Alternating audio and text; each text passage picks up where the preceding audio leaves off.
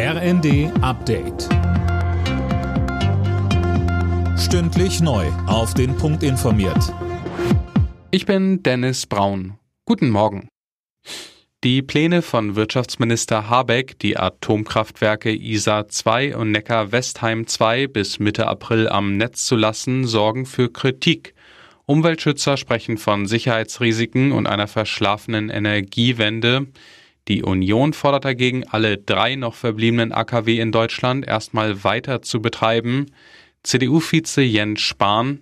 Das ist ein fataler Fehler. Diese drei Kernkraftwerke könnten in dieser Krise sicher, verlässlich und bezahlbar Energie, Strom für Deutschland liefern. Und das sollten sie auch mindestens noch in den nächsten zwei Wintern tun. Die Lufthansa-Piloten haben für diese Woche erneut einen Warnstreik angekündigt.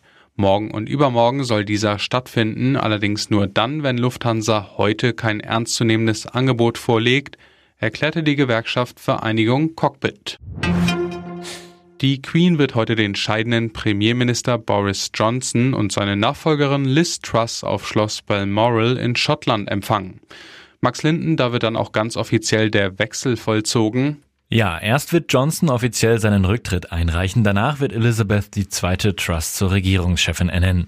Danach geht Sir Truss und Johnson wieder zurück nach London. Vor dem Regierungssitz in der Londoner Downing Street wird Truss ihre erste Rede halten. Normalerweise würde die Queen den Termin in London absolvieren, da sie aber momentan nicht so gut zu Fuß ist, müssen Johnson und Truss nach Schottland reisen. Volkswagen wird mit seinem Tochterunternehmen Porsche noch in diesem Jahr an die Börse gehen. Vorstand und Aufsichtsrat peilen dafür bereits Ende des Monats oder Anfang Oktober an. Mit dem Börsengang wird Porsche vermutlich seine E-Auto-Strategie finanzieren. Alle Nachrichten auf rnd.de